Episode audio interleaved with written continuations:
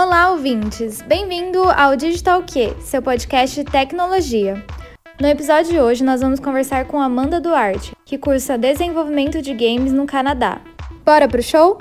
Por que Malore? Então, é, meu nome é Amanda Lorena, né? Eu não, tenho, não é só Amanda, eu tenho um Lorena assim de brinde.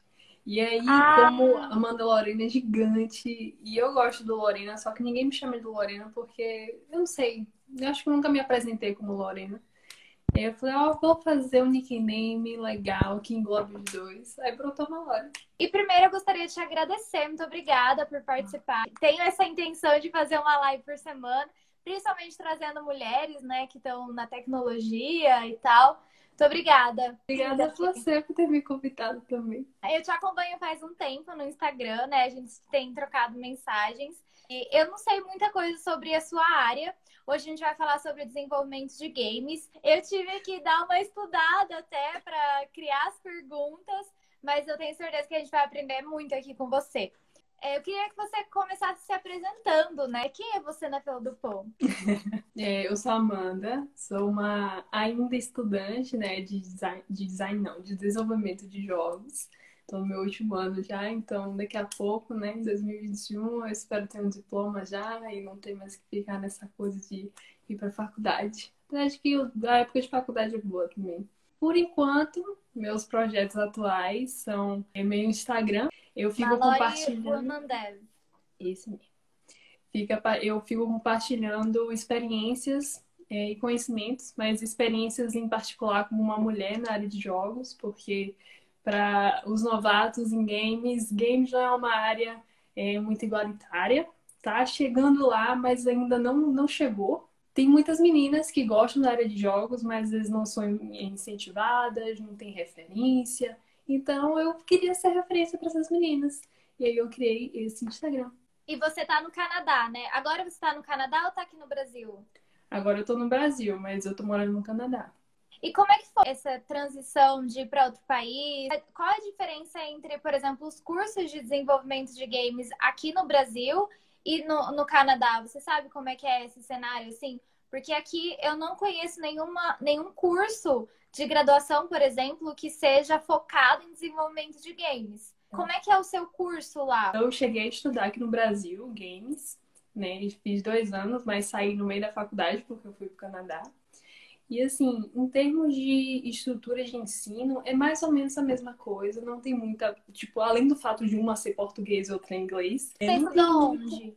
Eu estudei na Embi Morumbi. Em São Paulo. Lá no Canadá, o que eu sinto é que eles se preocupam mais em trazer professores da área que estão trabalhando em estúdio ou fazem fila, né? Então a gente está tendo tipo mais contato com pessoas que têm experiências na área e podem repassar isso pra gente, né? Além de tirar dúvidas, eles podem contar experiências deles. E me pareceu que lá fora teve um pouquinho mais de, de, tipo motivação. Eles estavam mais motivando a gente de participar em Game Jams. E para quem não sabe, Game Jams é tipo um hackathon, onde você passa, sei lá, 24 horas, 48 horas para poder desenvolver um app, que no caso de uma Game Jam é um game, né? Games são apps, mas nesse caso é só o game mesmo.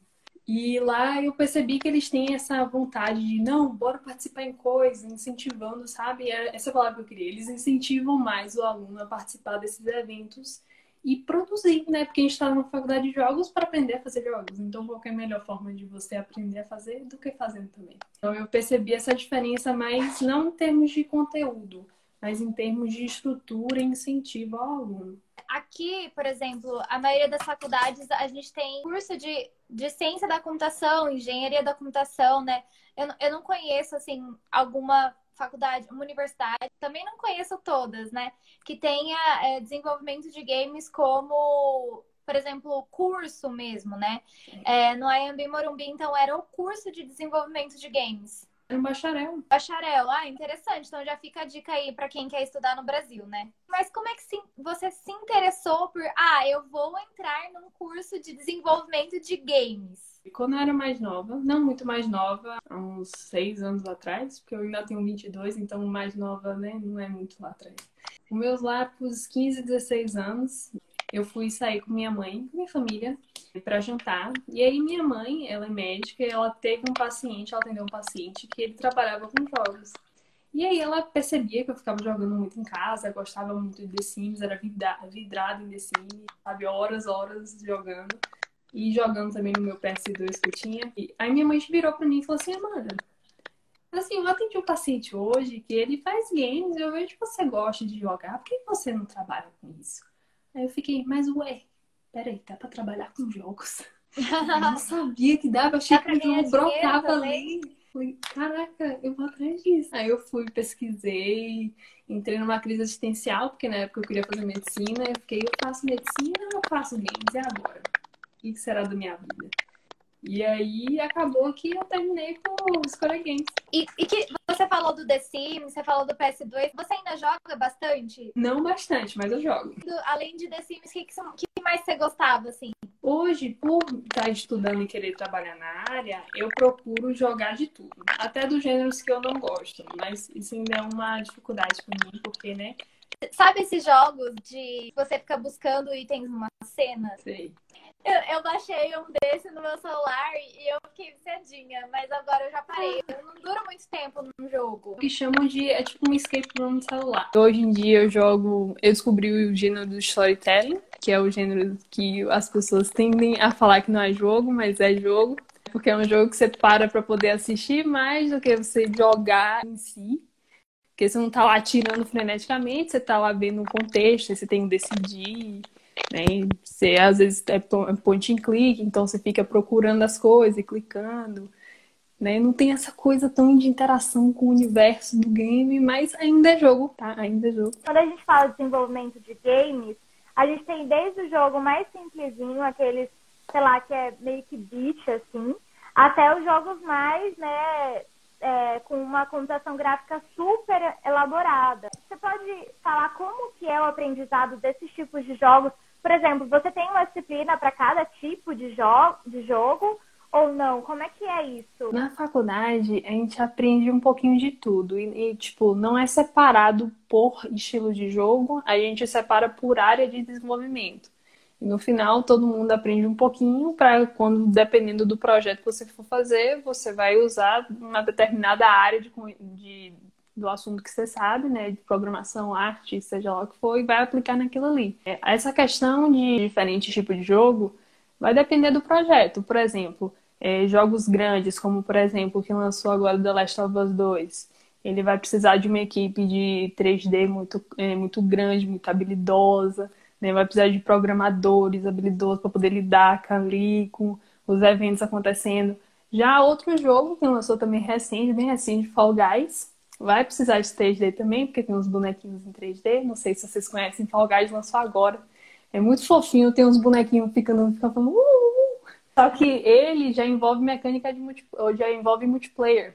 Então, assim, além de você ter que programar a mecânica dos personagens andando, você tem que programar multiplayer para conseguir fazer muita gente estar no mesmo servidor jogando. Então, são meio que dentro das áreas, tem áreas de conhecimento que, dependendo do projeto, você vai usar ou não desenvolvimento de games é uma área muito complexa, envolve muitas coisas, né? Por exemplo, para você desenvolver um game, eu imagino que você tem que, dependendo do que você vai fazer, você tem que saber matemática, física, essas coisas de colapso de partículas.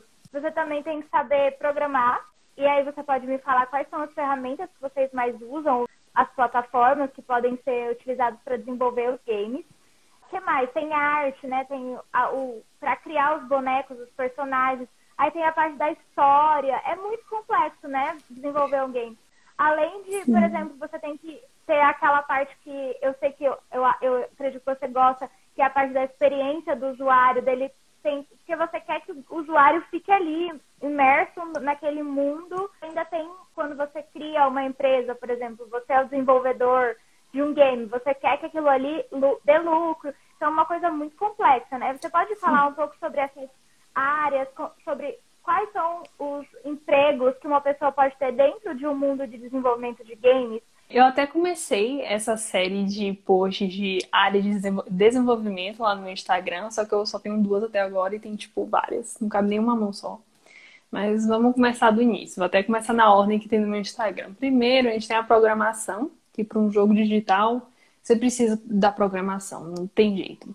Só que, assim, em, é, na, em termos de programação para games, a gente não costuma chamar é, o programador de games de programador, a gente chama ele de desenvolvedor. Por que isso? Porque ele não vai estar só codando, vai estar só escrevendo scripts para alguma coisa acontecer. Ele vai estar também é, configurando a Game Engine, que traduzindo fica motor de jogo, que é onde o jogo existe. Você Lá na Game Engine vai estar o desenvolvedor, né, que é o programador, fazendo os códigos e também colocando o código é, para poder se comportar naquele player, para poder se comportar naquele objeto. Então ele vai fazendo tudo aquilo ali funcionando, né? E o que, que o, programador usa, né? O desenvolvedor usa? Ele pode usar, tem linguagens de programações famosas em games, que é o C Sharp, que está na Unity, na Unity Engine, que é uma engine que está sendo muito usada esses tempos.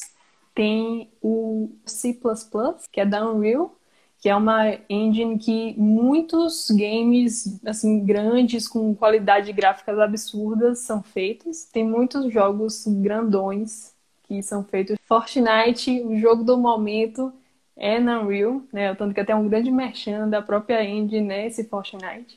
E tem as outras engines que são do, das próprias empresas, que cada uma às vezes acaba usando uma, se são empresas grandes, né, AAA, que são aqueles é, jogos feitos assim com grande orçamento, grande tudo. E tem o, as empresas indies acabam também usando outros softwares, outras engines mais acessíveis, né, de graça, que não precisa ficar pagando exorbitantes dinheiros.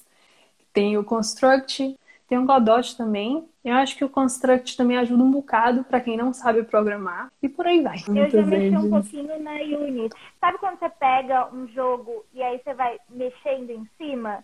Sim. Assim, quando você pega um código, você vai tentando entender, mexendo em cima. Aí eu fiquei, tipo, trocando carinha de personagem. Sei lá, em vez da cara do Mario, você coloca. em vez da cara do, do passarinho, coloquei a cara do Mario. Porque daí tem vários tem alguns sites que tem os assets, né? Você pode pegar, por exemplo, um personagem voando. Pega o é, sprite e você consegue colocar. É, isso aí, exatamente isso, mas assim, só, foi a única coisa que eu fiz. E uma vez na disciplina de computação gráfica, a gente teve que fazer um algoritmo. Na verdade, a gente teve que fazer um joguinho. Aí eu e minha amiga, a gente desenhou um bolo. Era um jogo de tipo assim, o bolo vinha na sua cara, então tinha um reconhecimento facial junto com o game. E você tinha que escapar. Vinha vários, vários bo, bo, bolos. Nossa, como é que fala o plural de bolos? É bolos? Bolos. vários bolos. Vários bolos. Parece que ela falando o, o político bolo. Vários bolos. Ai, eu não consigo falar. Na, na sua cara, assim.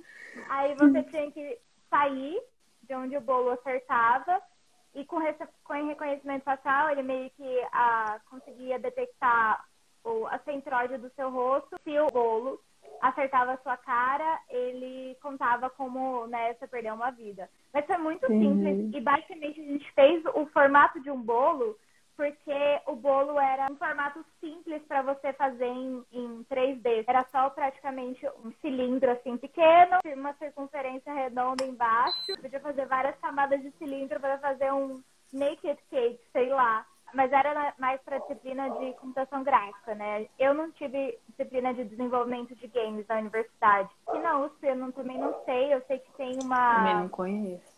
Um projeto de extensão eu não lembro o nome agora, mas tem um projeto de extensão no ICMC, onde eles envolvem games, fazem essa parte. Eu sei que aqui em São Carlos tem uma empresa de games, ah, uma startup, deve ter mais de uma, na verdade, que fica lá no, no Novo Lab, que é um centro bem legal de várias startups. É tipo um galpão enorme onde ficam várias startups e uma delas é de games. Não sei se tem mais de uma, mas quando eu fui lá eu tinha visto tinha uma. Então já fica a dica aí se você quiser voltar para o Brasil, trabalhar com games, aqui em São Carlos tem. Uh, e eles fazem, eu fiquei sabendo que eles fazem uns jogos bem legais. O Novo Lado é um lugar bem legal aqui em São Carlos, tem várias startups e sempre hum, sai. Porque São Carlos tem muita gente assim de exatas, porque a USP aqui ela é focada em exatas. Então, várias pessoas ficam aqui para montar startup, até porque o custo de vida é menor, entendeu? Então tem essa, essas vantagens de morar no interior sim, de São sim, Paulo. Sim. Voltando ao desenvolvimento As de áreas, né? expertise, porque eu não tenho expertise nenhuma. Como é a diferença assim de desenvolver para PC, né? Ou, por exemplo, para, sei lá, PS1, PS2, um hardware de jogos e desenvolver para mobile, que você tem um limite de tela, às vezes você tem pessoas que não têm tanto espaço no seu celular ou não tem uma, um gráfico muito bom. Como é que é isso e quais os cuidados que um desenvolvedor tem que ter na hora de pensar em cada plataforma? Ó, em, em termos de lógica, é, acaba sendo a mesma, independente da plataforma. A lógica por trás de um jogo é a mesma, o que vai mudar é o jeito que você escreve, a programação em si. Então, por exemplo, é, se você está fazendo um jogo para computador, você vai estar tá, é, usando a mesma lógica, tipo, o personagem vai andar da esquerda para direita e pular para cima para baixo. Só que no computador você vai estar tá usando um certo tipo de controle, né? O teclado, ou você pode até colocar para controle de, de PS4, o Xbox. Então, ele vai estar tá funcionando pensando naqueles controles. Se você for portar para mobile, né, para celular, é, o personagem também continua andando para direita, esquerda, cima, baixo, só que vai ser pelo touch, talvez. Então, ele vai ter que colocar na configuração lá dos controles que a partir do touch tal e tal, ele vai mandar para direita, esquerda e tal e tal para cima e para baixo. E com relação a console, é, geralmente, pelo menos é o que eu conheço, o que eu venho escutando, para você desenvolver para um console, você precisa conversar com a empresa dona desse console e pedir um dev kit. Porque com esse dev kit você vai conseguir, não sei como, porque eu também não me interei direito nisso. Eu não sou programadora, mas é, eu só sei, cheguei na parte do, do você precisa de um dev kit para poder programar para console. E eu acredito que também deve ser a mesma coisa. A partir do dev kit, você deve conseguir colocar é, para o personagem andar de um lado para o outro usando o joystick, né? O joystick para direita, para esquerda, cima para baixo, usando as setinhas, coloca o X, o A, o B, dependendo do controle. Então, é, pelo que eu sei, com relação ao console, é questão de controle.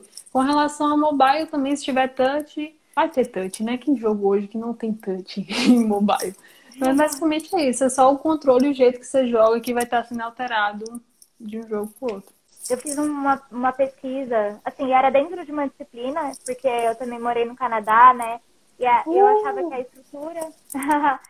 Inclusive, eu conheci algumas meninas que o minor delas era em de, de desenvolvimento de games. Eu fiz trabalhos uhum. com, com algumas.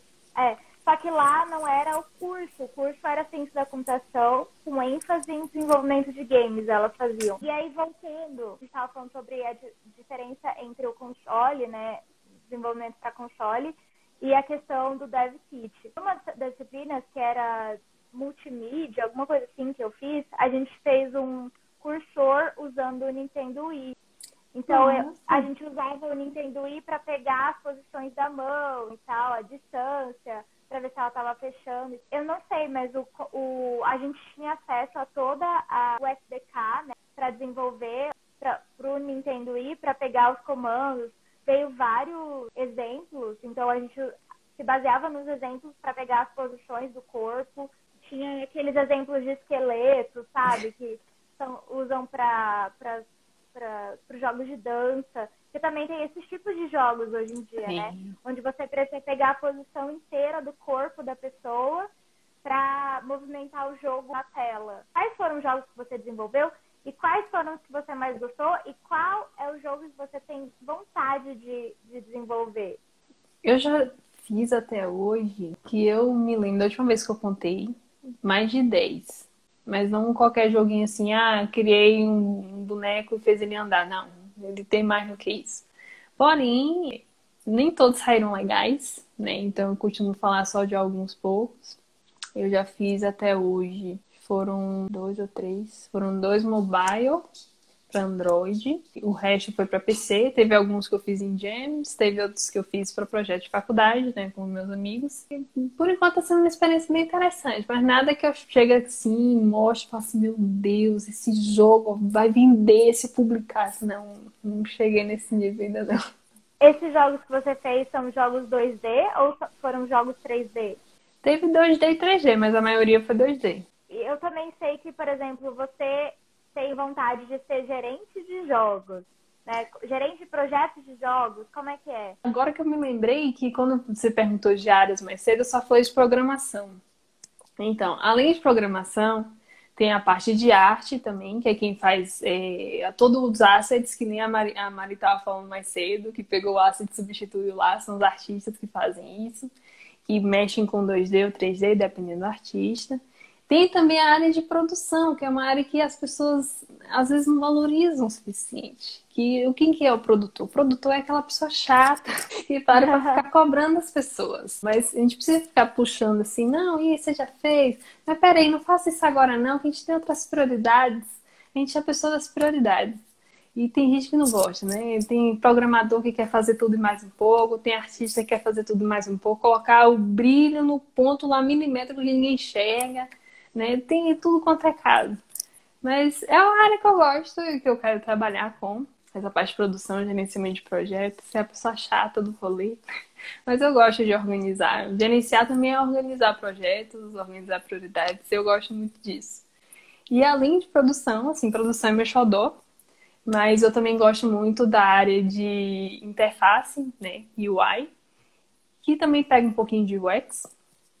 Mas UI é explicitamente você criar menus, que é colocar tudo de arte, implementar, colocar a transição das coisas, ir de uma tela para outra e tudo mais, como é que fica toda essa esse layout, essa interface que o usuário vai estar tá vendo. Quem escreve a historinha também, é como cinema, games também tem roteirista, né? Que é outra área também de jogos. Eu já falei de programação, arte, produção, interface, né? UI, tem roteiro, porque ainda mais jogo storytelling que eu tava falando mais cedo, que são jogos onde tem uma história, tem todo um arco, os personagens são desenvolvidos, ou eram para ser desenvolvidos, né? Nem todo jogo consegue fazer isso direito, mas enfim. É, tem que ter toda essa parte de background no jogo, então solteiristas, assim como em cinema, eles também param para poder trabalhar com isso. Tem UX, que é, também tem muito a ver com outras áreas de tecnologia, né? Eu tô ligada, que tem UX uhum. em tudo quanto é coisa. E é muito importante também. E essa área de UX, que é a experiência do usuário, ele trabalha muito com game design. Game design é quem é, cria a ideia do jogo, né? conceitua a ideia, conceitua as mecânicas. Então, esses dois têm que ficar trabalhando junto, quem trabalha com experiência, quem trabalha com game design, porque você quer que a sua ideia do jogo esteja no jogo e você quer que o, usuário né, tenha uma experiência boa nessa ideia do jogo. Então precisa ter todo esse, esse entrelaço bonitinho, senão vai capengar em algum lugar. Muita gente, né, para coordenar. Aí precisa de um gerente de projeto mesmo. Exatamente. Exatamente. A gente é a pessoa que fica nos 180, não 220. 280 não, 220, 100% do tempo do projeto. A gente começa o projeto na pré-produção nervoso, termina o projeto na pós-produção nervoso. Então você quer ser nervosa. É. E aí, entrando nesse assunto, por exemplo, eu sei que eh, várias pessoas que fazem. Aqui em São Carlos tem curso de aeronáutica. A gente tem a ideia que, por exemplo, uma pessoa que faz um curso desse vai sair de lá sabendo construir um avião. Sim. Construindo um avião completo. Sim. Mas a pessoa, provavelmente, no curso, nunca construiu um avião, né? É super caro, é super complexo. Verdade. É, como é isso para desenvolvimento de games? Vocês têm disciplinas onde vocês constroem um jogo e quais são os limites dos jogos que vocês constroem dentro da faculdade? Porque um jogo dura mais do que uma disciplina, dependendo da complexidade. Como é que eles dividem essas disciplinas? Jogos são coisas bem fáceis de fazer, dependendo do jeito que você faz. Por exemplo, você pode participar de uma game jam e fazer um jogo em 24 horas. Porque não é algo que vai durar horas e horas, dependendo da complexidade. Se você quer algo simples, você consegue fazer algo simples e rápido. E também vai depender da sua, do seu conhecimento no assunto. Então, por exemplo, na faculdade, como a gente, em teoria, não sabe nada de nada, de nada, então, o primeiro semestre foi tanto, isso aconteceu tanto aqui no Brasil quanto lá no Canadá, o primeiro semestre é um jogo de tabuleiro. Por quê? Porque ninguém sabe programação. Como é que você vai ensinando programação e fazendo um jogo? Bugaria a cabeça de qualquer um. Então, nisso as faculdades acertam sempre de colocar primeiro um jogo de tabuleiro. E não só com relação a não saber é, programação, mas tem o fato de jogo de tabuleiro é o jeito, a melhor maneira de você aprender a trabalhar com game design, porque você está elaborando a ideia do jogo e a mecânica no cru, ali no bruto. Então, se ali não está funcionando, nem adianta colocar na programação, que vai ficar pior ainda. Isso, é bem, isso eu sempre achei bem legal de começar o primeiro semestre com jogo de tabuleiro, porque a gente já vai aprendendo o básico do básico com game design, e ao meio tempo vai aprendendo a programação aos pouquinhos. E vamos indo. Aí, já no, no, segundo, terceiro semestre, a gente já tem um conhecimento de programação maior e consegue fazer uns joguinhos mais complexos do que hoje uma Game Jam. Duraria 24 horas para fazer. Então, você já consegue fazer algo em mais meses, porque você já tem mais conhecimento, consegue aplicar esse conhecimento. Aí, já no segundo, terceiro semestre, você já sabe bem game design, você consegue programar, você consegue fazer arte legal, você ficar uns bonequinhos palito, e consegue ter uma programação mais avançada, em vez de só andar de um lado para o outro, você já consegue atirar alguma coisa, coletar objeto. E aí vai seguindo, até começar a colocar som. É, dependendo da situação, tem um, um efeito sonoro para poder indicar: ah, você venceu, você perdeu, você coletou um item, você perdeu um item. Então, à medida que a gente vai aprendendo, a gente vai conseguindo, em teoria, criar jogos mais elaborados. Mas aí também vai depender da pessoa que está fazendo a faculdade. Porque não adianta ter um professor que pare para poder ensinar tudo e a pessoa não fica colocando aquilo em prática. E no final não vai brotar jogo bom só porque você terminou a faculdade, entendeu? Para qualquer faculdade, né? Por isso que eu acho que esses game jams são bastante importantes para você fazer como extensão até é, você cria até um currículo com, né, com jogos que você coloca. E aí a já perguntou sobre o mercado de trabalho, né? Como é que você se desenvolve para se mostrar né, competente para o mercado de trabalho e desenvolvimento de games? E como é que esse mercado de trabalho está hoje no Brasil e no Canadá? Não sei se você sabe, mas talvez você tenha amigos que estão já trabalhando na área. Em termos, vou até pegar seu gancho da Game Jam. Game Jams, eu venho escutando isso de uns meses para cá, são coisas muito importantes na vida de um desenvolvedor de jogos, independente da área que você quer pegar, seja arte, som, é, programação, UI, UX, roteiro. Tem que fazer game jam. Todo mundo que já está empregado, que tem uma empresa que para para contratar gente, todo mundo fala, gente, faça um game jam. Você quer mostrar experiência fazendo jogo? Faz jogo. Game jam. Só faculdade não é suficiente. Então, assim, em termos de mercado, eles, é, eu vejo que aqui no Brasil estão procurando pessoas. Tá tendo até esse, esse meme na, na internet que estão procurando muitas pessoas sênior, que toda hora tá aparecendo vaga de, de sênior pleno. Então, assim, para quem está se formando agora, parece que está meio complicado de achar emprego. Né? Mas vira e mexe, eu também conheço umas pessoas que foram colegas minhas aqui, ou é, calouros ou veteranos, que vira e mexe estão arranjando emprego. Então, assim, é um difícil, mas não parece tão difícil. Só parece que, tipo assim, tem muita oferta de vaga sênior. Mas não quer dizer que quem é júnior não está se empregando, entendeu? Lá fora, é, eu percebo que também exige muito de. Querem muitas é, pessoas experientes, né? as vagas que eu costumo olhar ainda mais com relação à produção. Eles não querem júnior, eles já querem alguém trabalhando. E vira e mexe, quando eu perguntava para alguém da indústria que estava trabalhando em produção, eles falavam, não, começa fazendo o Q&A, que é Quality Assurance, que é outra área, que é a área de quem testa os jogos para ver se está funcionando. Ou então trabalha com UI, trabalha com UX, aí você vai subindo e você pega o cargo de produtora. Aí já tem outros lugares que contratam eh, assistente de produção. Então, vai variando. Lá fora, eu acho que talvez no Canadá, como tem mais empresa, e as empresas têm suporte do governo, e tem um pouquinho mais de dinheiro, eu acho que fica mais fácil delas conseguirem contratar outras pessoas. Elas também têm vínculo com faculdade e tudo mais.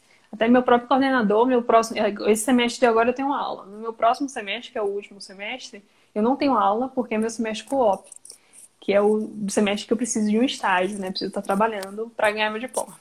E aí meu coordenador ele fala que é, tem maneiras de você é, conseguir emprego na indústria. Se der ruim, a faculdade pode dar aquela forcinha, mas também você pode criar sua própria empresa e trabalhar, porque é uma opção entendeu? Você pode ter uma empresa, pode ter seu estúdio, e isso é um trabalho e pode dar dinheiro, muito dinheiro, dependendo do jeito que você faz, né? Você pode se dar muito bem ou muito mal. Então eu vejo que nos dois países tem ofertas Mas em, é, no Brasil, em questão, parece que está crescendo mais, né? Ainda não está tão estabelecido e tão grande, volumoso para estar tá brotando o jogo famoso, a torta direito. Queria que você me desse um pouco de exemplos assim de, de disciplinas que você tem, por exemplo, quais disciplinas você teve no último semestre? Só para a gente ter uma noção de como é que é. Antes de falar de disciplina, eu preciso falar uma coisa importante. Aqui no Brasil, universidade e faculdade, elas meio que são a mesma coisa, né? As duas oferecem curso, seja curso de bacharel, seja curso pequeno, né? Não tem essa diferenciação. Lá no Canadá, college é literalmente uma escola que vai estar tá te ensinando, é uma faculdade, mas enfim, é uma escola que vai estar tá te ensinando para o mercado de trabalho. Então não tem pesquisa, não tem essa parte muito focada no intelectual, de você entender por trás do assunto. E lá no Canadá eu estudo no college, e aqui no Brasil eu fiz bacharel. Então, assim, aqui no Brasil eu tive mais aulas que focavam em, em, te mostrar como é que funcionava o design em si, como é que você aplica esse design em games, analisar jogos assim, destrinchando como é que isso aqui foi aplicado e tudo mais. Tinha essa parte mais mais por trás da coisa. Isso, era, era coisa mais teórica, mas também tinha muita prática. Eu também estava fazendo o jogo todo um semestre, mas eles também se preocupavam em ter matéria disso. O tanto que no meu primeiro semestre aqui no Brasil eu tive matéria tipo história do design, que não tinha nada a ver com jogos. Eu estudava design, isso aqui, Bauhaus, e um bocado de coisa assim, uh, nada a ver com games. Mas por quê? Porque eles queriam que a gente entendesse que era design. Por quê? Porque no segundo semestre a gente já ia ter uma matéria, que eu não lembro o nome da matéria, mas era uma matéria onde a gente pegava os jogos desde lá de 1980 1990, começava a analisar qual era o design por trás desses jogos e ia vindo até aqui na frente, né? 2020. Mas na época era lá 2017, 2018. Então tinha essa parte mais compreensiva. Não era só o programar, fazer o bonequinho mexer, não era só criar também tinha o um entendimento do jogo. Aí eu me fui para o Canadá. O Canadá é muito mais prático. Então, eu tive matéria também que falava sobre história, então eu estudei história dos games duas vezes. Então, tinha essa parte também teórica, mas era uma matéria só que meio que aconteceu por dois semestres, três semestres, foi. Foi três semestres, semestre passado, por exemplo, eu já não tive. Aí parece que eu vou ter mais outra dessa matéria teórica semestre que vem. Então tem essa parte teórica, mas não é tão se enfatizada como foi no Brasil. Eu senti que no Brasil eu tive mais esse, esse preparo teórico. Mas no, no Canadá eu tive já muita mais aula de programação. Meu primeiro semestre eu tive aula de programação. Eu aprendi Java de novo, que eu já tinha esquecido. Eu aprendi Java de novo, aí depois já meteram a gente na Unity, foi produzindo. Já no Brasil, no meu segundo semestre, eu fui começar a aprender programação e foi no Processing. Eu até contei no meu último post aqui no, no Instagram, eu contei que eu aprendi a programar no Processing. Não é nenhuma game engine. Foi um negócio maravilhoso fazer esse jogo. Nossa. Pois é. Mas é isso. Em termos de disciplina, como eu acredito que talvez por ser bacharel aqui no Brasil, eles tentaram né, igualizar os, equalizar os dois parte teórica e prática. Até porque o curso daqui eram quatro anos. Lá no Canadá, o curso são três anos, eles estavam sempre pegando mais no prático. Vamos botar o prático. Várias aulas de arte, várias aulas de programação. Área... Tinha, pra você ter uma noção, a gente tinha duas aulas de programação. Uma com relação à lógica e outra com relação a tipo, aplicar a lógica na engine. Então é muito mais rodar, fazer, criar games. Isso. A gente já está chegando para o final da live. Eu queria te agradecer. E eu queria que você fizesse um merchan próprio, assim, de novo, no seu Instagram. É, eu sei que você também agora é mentora, né? E também que você pudesse é, indicar alguns livros, alguns materiais para as pessoas que estão né, querendo entrar nessa, nessa área, mas que ainda talvez não tenham entrado num curso, uh, um curso como a faculdade que você faz o momento do jabá. Gente, eu tenho um Instagram onde eu compartilho coisas de game development, né, desenvolvimento de jogos. Então, estou falando um pouquinho de tudo, um pouquinho de programação, arte, produção também, UX, UI, roteiro, vai estar tá tudo aparecendo aqui. Como a Mari falou, eu estou mentorando na Women Game Jam.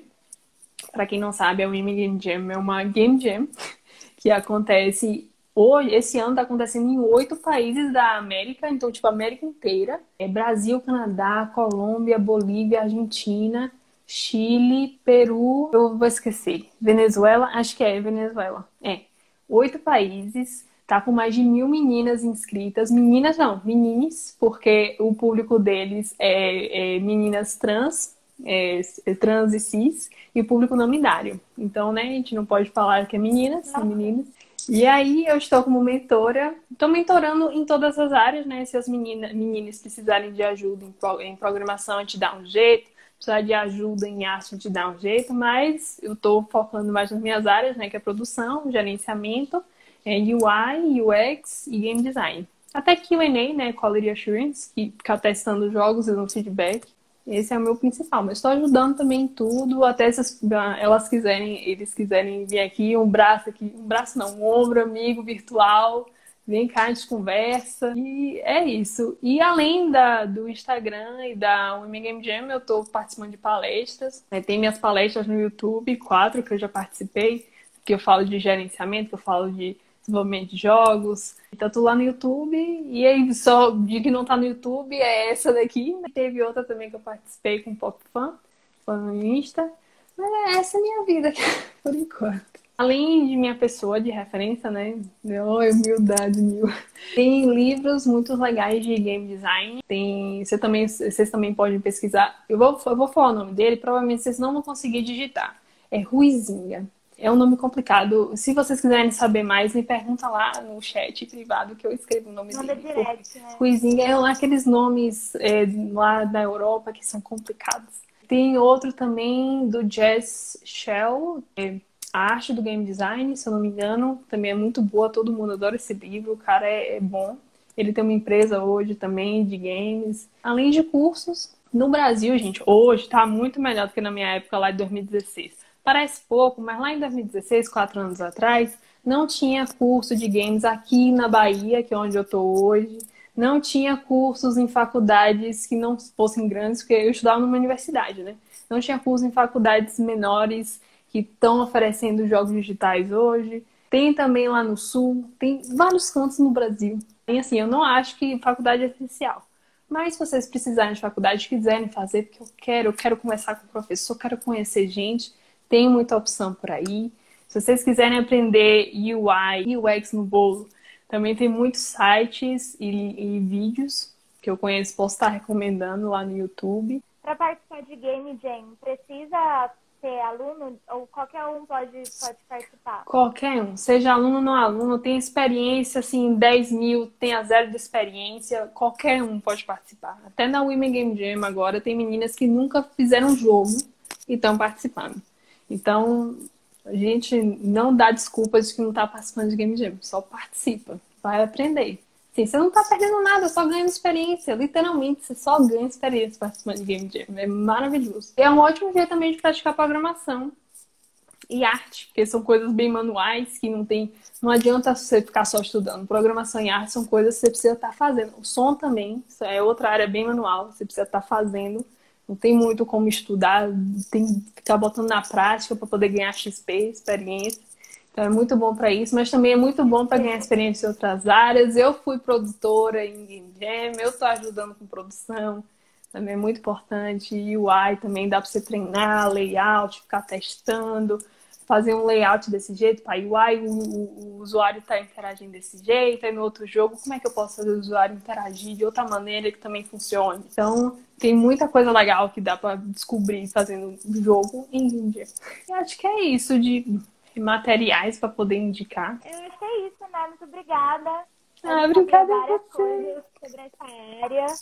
É, eu vou continuar te acompanhando sempre. Eu te ah. desejo muito sucesso. Eu tenho certeza obrigada, que você vai ter muito sucesso. Você é muito empenhada, é muito esforçada. Ah, obrigada. E é mais um exemplo aqui que a gente tem na comunidade de mulheres na TI, que você faz esse papel, né, de, de criar conteúdo para incentivar outras meninas, ainda mais com as mentorias, sei lá, para a diversidade. Muito obrigada por participar ah, aqui. Sucesso para você, tá? Se você ganhar um prêmio de game de, de gerente de projeto, a gente chama aqui para contar.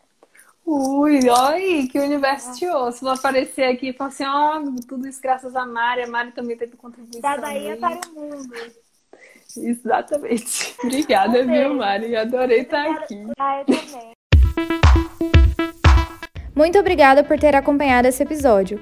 Não esqueça de me seguir no Instagram, maribενeiva, para acompanhar todas as novidades. E até o próximo episódio.